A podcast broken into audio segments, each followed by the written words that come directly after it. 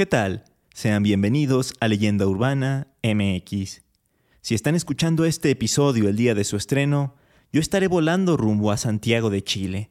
Voy a estar poco más de un mes fuera de México, así que durante las próximas semanas solo habrá un episodio semanal, el de los días lunes, y ya en la primera semana de mayo regresaremos con nuestra programación habitual. Dicho esto, los dejo con el tema de hoy, que se me vino a la mente justamente por mi viaje, ya que en Chile se cuenta la historia de un barco fantasma muy, pero que muy particular. A través de los años, muchas leyendas urbanas, históricas y de terror le han dado la identidad cultural a México. Semana a semana haremos un recorrido por todas ellas. Esto es Leyenda Urbana MX con Ismael Méndez.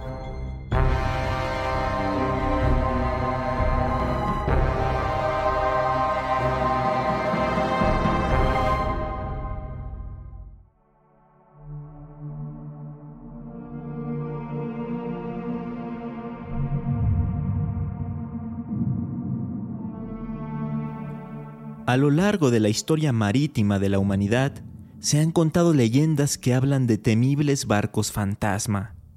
Algo muy curioso, pues en sí un barco no podría manifestarse de esta forma, ya que es un objeto inanimado, carente de vida, de alma o de espíritu, dependiendo de cuáles sean sus creencias. Sin embargo, esto no ha impedido que se lleguen a divisar, en mar abierto, navíos con características fantasmales que aparecen de la nada o que emergen de las aguas, tal como si se trataran de submarinos. Y, además, repletos de tripulantes con la misma condición paranormal. La leyenda más famosa de este tipo, sin lugar a dudas, es la del holandés errante, un barco del siglo XVII que no puede volver a tocar tierra y está condenado a vagar eternamente por los mares. Pero lo que quizá muchos de ustedes no sabían es que aquí en Latinoamérica también se habla de estos barcos espectrales. Vamos a conocer algunas leyendas sobre ellos.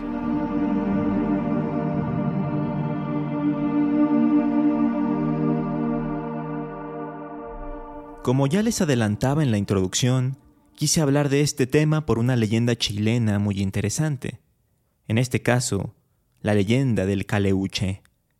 Específicamente, esta leyenda se cuenta en Chiloé.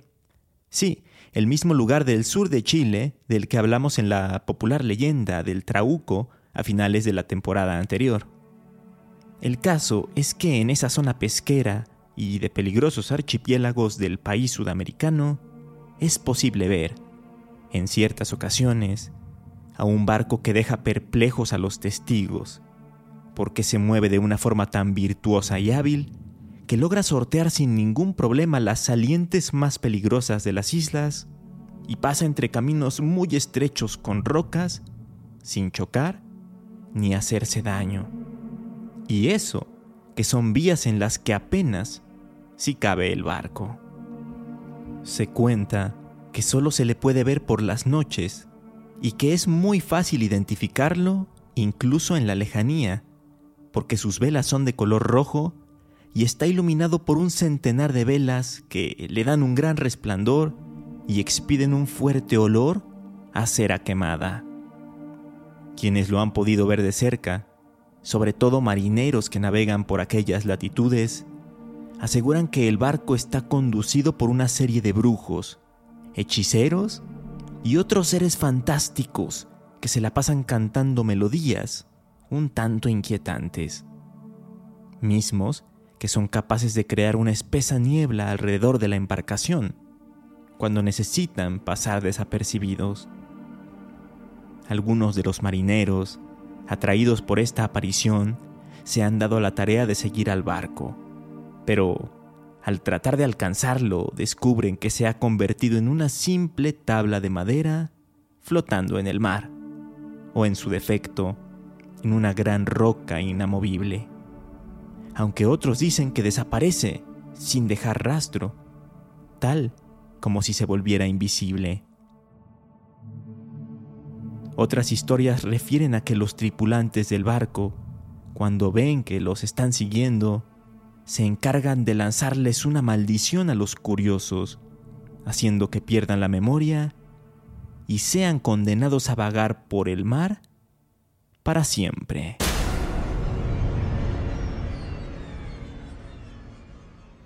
Navegantes experimentados de la región relatan que el caleuche es capaz de darle caza a otros barcos, que en las noches de tormenta y tempestad se aparece y se acerca rápidamente a ellos para tragárselos, por así decirlo, y llevarlos hacia el fondo del mar.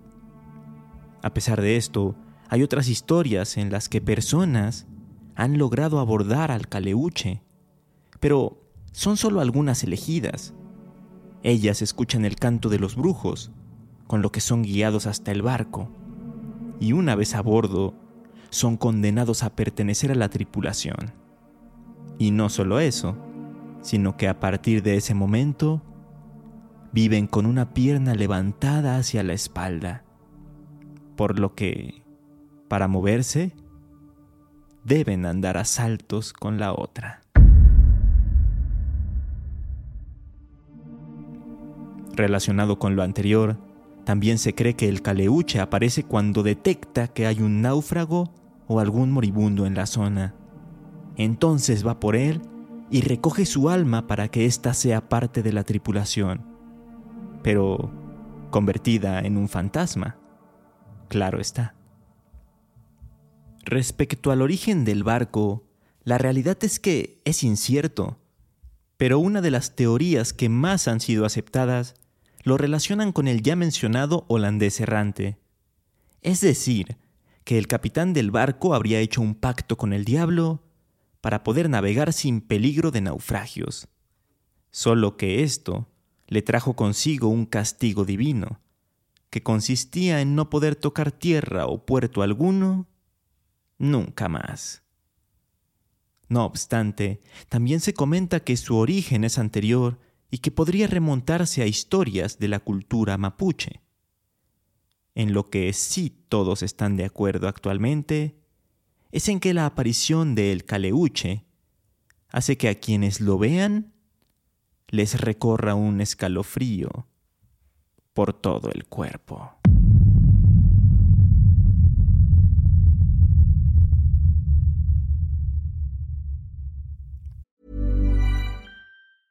Spring is my favorite time to start a new workout routine. With the weather warming up, it feels easier to get into the rhythm of things. Whether you have 20 minutes or an hour for a Pilates class or outdoor guided walk, Peloton has everything you need to help you get going. Get a head start on summer with Peloton at onepeloton.com. Hey, I'm Ryan Reynolds. Recently, I asked Mint Mobile's legal team if big wireless companies are allowed to raise prices due to inflation. They said yes. And then when I asked if raising prices technically violates those onerous two year contracts, they said, What the f are you talking about, you insane Hollywood ass? So to recap, we're cutting the price of Mint Unlimited from $30 a month to just $15 a month. Give it a try at mintmobile.com slash switch. $45 up front for three months plus taxes and fees. Promoting for new customers for limited time. Unlimited more than 40 gigabytes per month. Slows. Full terms at mintmobile.com. Ahora regresamos a México para conocer un misterio, un enigma apasionante. El del galeón fantasma español que arribó a México sin tripulantes. Para entender la historia, hay que ponernos en contexto. Durante la época de la colonia, se buscaban rutas marítimas que sirvieran para transportar materiales y riquezas de la forma más rápida y menos peligrosa posible. Y una de las más importantes de aquella época fue una conocida como el Galeón de Manila. Esta era una ruta comercial que se estableció en el siglo XVI y conectaba a las Filipinas con México esto a través del Océano Pacífico. El nombre de la ruta se debe a que los galeones españoles que navegaban por ella llevaban cargamentos de seda, porcelana, especias y otros productos valiosos desde las Filipinas hasta lo que hoy es México. Mismos que luego se transportaban por tierra a Veracruz y de ahí ya se llevaban a España. La ruta se estableció en 1565 cuando el explorador español Miguel López de Legazpi navegó desde la Nueva España hasta las Filipinas y estableció una colonia española en Manila. Durante los siguientes 250 años, los galeones españoles navegaban anualmente entre Manila y Acapulco, transportando productos valiosos y convirtiendo justamente a Manila en un importante centro comercial en Asia. El viaje de ida tomaba alrededor de tres meses, mientras que el viaje de regreso era más complicado y tardaba unos seis meses, debido a las corrientes y vientos desfavorables en el Océano Pacífico. Durante el viaje, los galeones enfrentaban varios peligros, como tormentas, piratas y enfermedades. Hay muchas anécdotas de esa ruta en la que se involucran muertes de tripulantes y hasta la desaparición completa de galeones. Pero sin duda, la más misteriosa es una en la que un barco que estaba haciendo el recorrido de ida, de Manila a México, sufrió algo muy extraño. En el libro Naufragios en la carrera de Indias durante los siglos XVI y XVII, escrito por Pablo Pérez Mayaína, un galeón llamado San José llegó en 1657 a México, convertido en un barco fantasma, sin nadie vivo a bordo. Probablemente todos murieron de peste.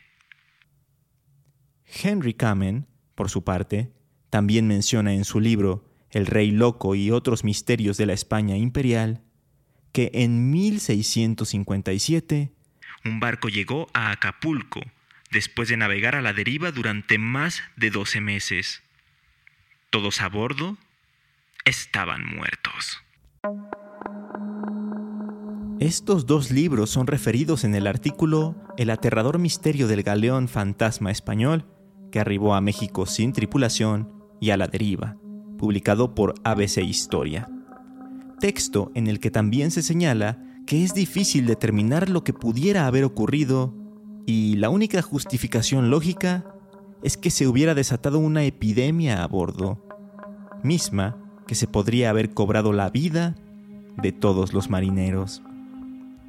Pero si esto no fuera ya lo suficientemente misterioso, se cuenta que junto al galeón San José salió de Filipinas en el verano de 1656 otro navío rumbo a la Nueva España, uno llamado Nuestra Señora de la Victoria. Pero hay versiones en las que el nombre del barco es Nuestra Señora de la Encarnación. De cualquier forma, este zarpó de Cavite el 17 de julio de ese año y llegó en marzo del 67 a las costas americanas, aunque no exactamente a su destino original. Según la leyenda, la tripulación del galeón fue asesinada por piratas o por una tripulación amotinada, y luego los cuerpos de los marineros fueron arrojados por la borda. Es por eso que el barco quedó a la deriva durante meses enteros, antes de ser descubierto en las costas mexicanas, totalmente vacío y sin ningún hombre a bordo, cerca del puerto de Acapulco a donde tenía que llegar sano y salvo. Esto de los piratas o del motín son las cosas que mayor lógica tienen, pero nunca se ha podido determinar qué fue lo que en realidad sucedió, pues no había ni una sola persona que pudiera dar su testimonio.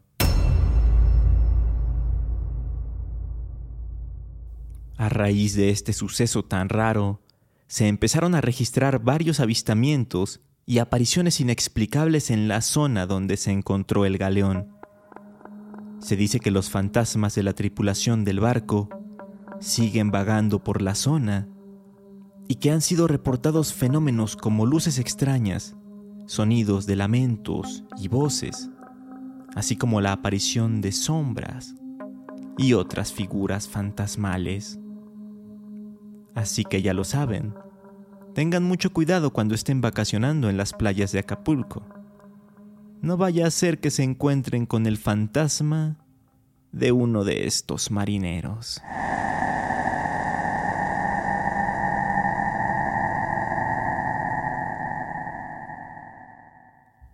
Si hablamos de historias mucho más modernas, no podemos dejar de lado el barco fantasma ruso que está en Veracruz. Yo sé que suena todo muy ecléctico y un poco diferente a lo que hemos estado hablando hoy, pero confíen en mí, la historia es, por demás, interesante. En el año 1975, un enorme barco de 156 metros de largo y con capacidad para más de 500 tripulantes fue puesto a flote por la extinta Unión Soviética. Llegó a funcionar como ferry para la URSS, como crucero para los Estados Unidos y hasta pasó a ser propiedad mexicana, pues en sus últimos años de funcionamiento era utilizado como un buque hotel para los trabajadores de las plataformas petroleras en Campeche.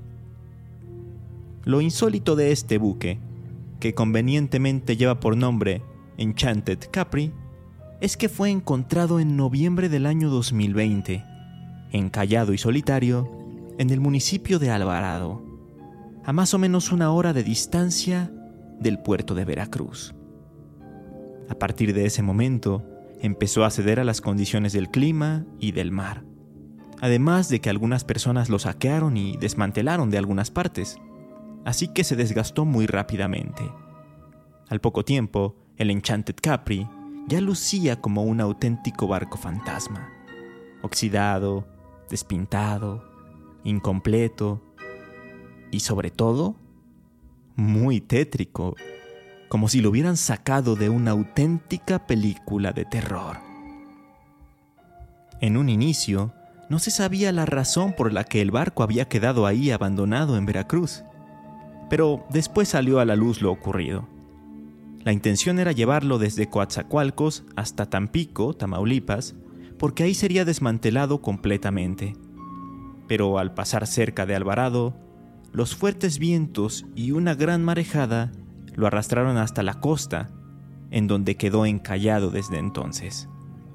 En teoría, actualmente una empresa privada se está encargando de desarmarlo, pero hasta la actualidad aún puede verse imponente en la playa, atrayendo a locales y turistas, quienes afirman que ahí dentro existe una vibra muy pesada. Algunos incluso aseveran que los han espantado o que han visto a una niña fantasma merodeando por sus pasillos y otras áreas.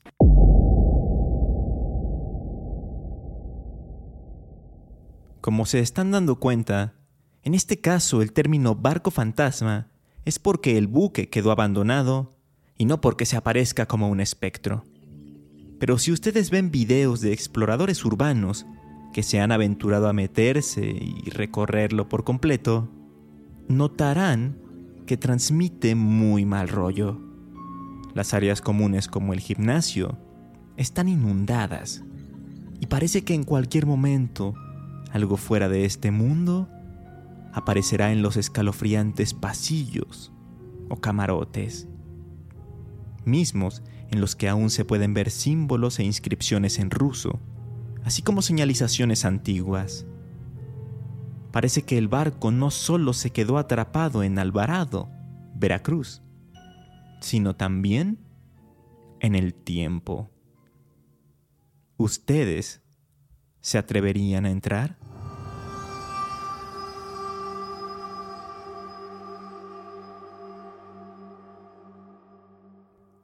¿Qué les parecieron estas historias sobre barcos fantasmas? ¿Conocen alguna otra? Háganmelo saber a través de redes sociales. Me encuentran como Leyenda Urbana MX en Facebook e Instagram o como arroba leyenda UMX en Twitter.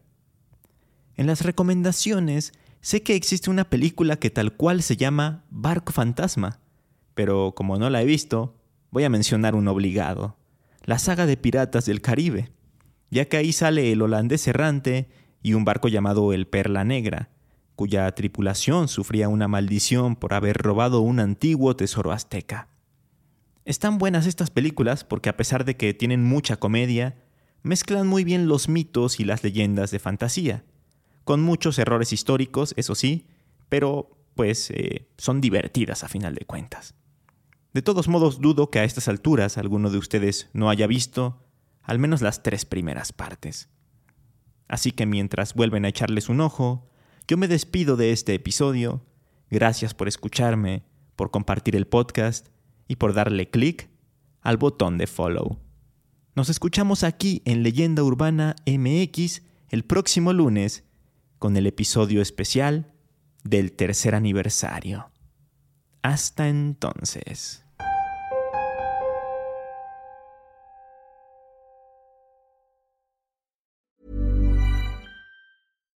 If you're looking for plump lips that last, you need to know about Juvederm lip fillers. With Juvederm Volbella XC and Juvederm Ultra XC, your lip look, whether it's subtle or bold, can last up to one full year with optimal treatment and no additional maintenance. Find a licensed specialist and see if it's right for you at juvederm.com today. That's J U V E D E R M.com. Add fullness to lips in adults over 21 with Juvederm Volbella XC or Juvederm Ultra XC. Do not use if you have severe allergies or a history of severe allergic reactions, or if you're allergic to lidocaine or the proteins used in Juvederm. Tell your doctor if you have a history of scarring or taking medicines that decrease the body's immune response or that can prolong bleeding. Common side effects include injection site redness, swelling, pain, tenderness, firmness, lumps, bumps, bruising, discoloration, or itching. As with all fillers, there's a rare risk of unintentional injection into a blood vessel, which can cause vision abnormalities, blindness, stroke, temporary scabs, or scarring. For full important safety information, visit juvederm.com.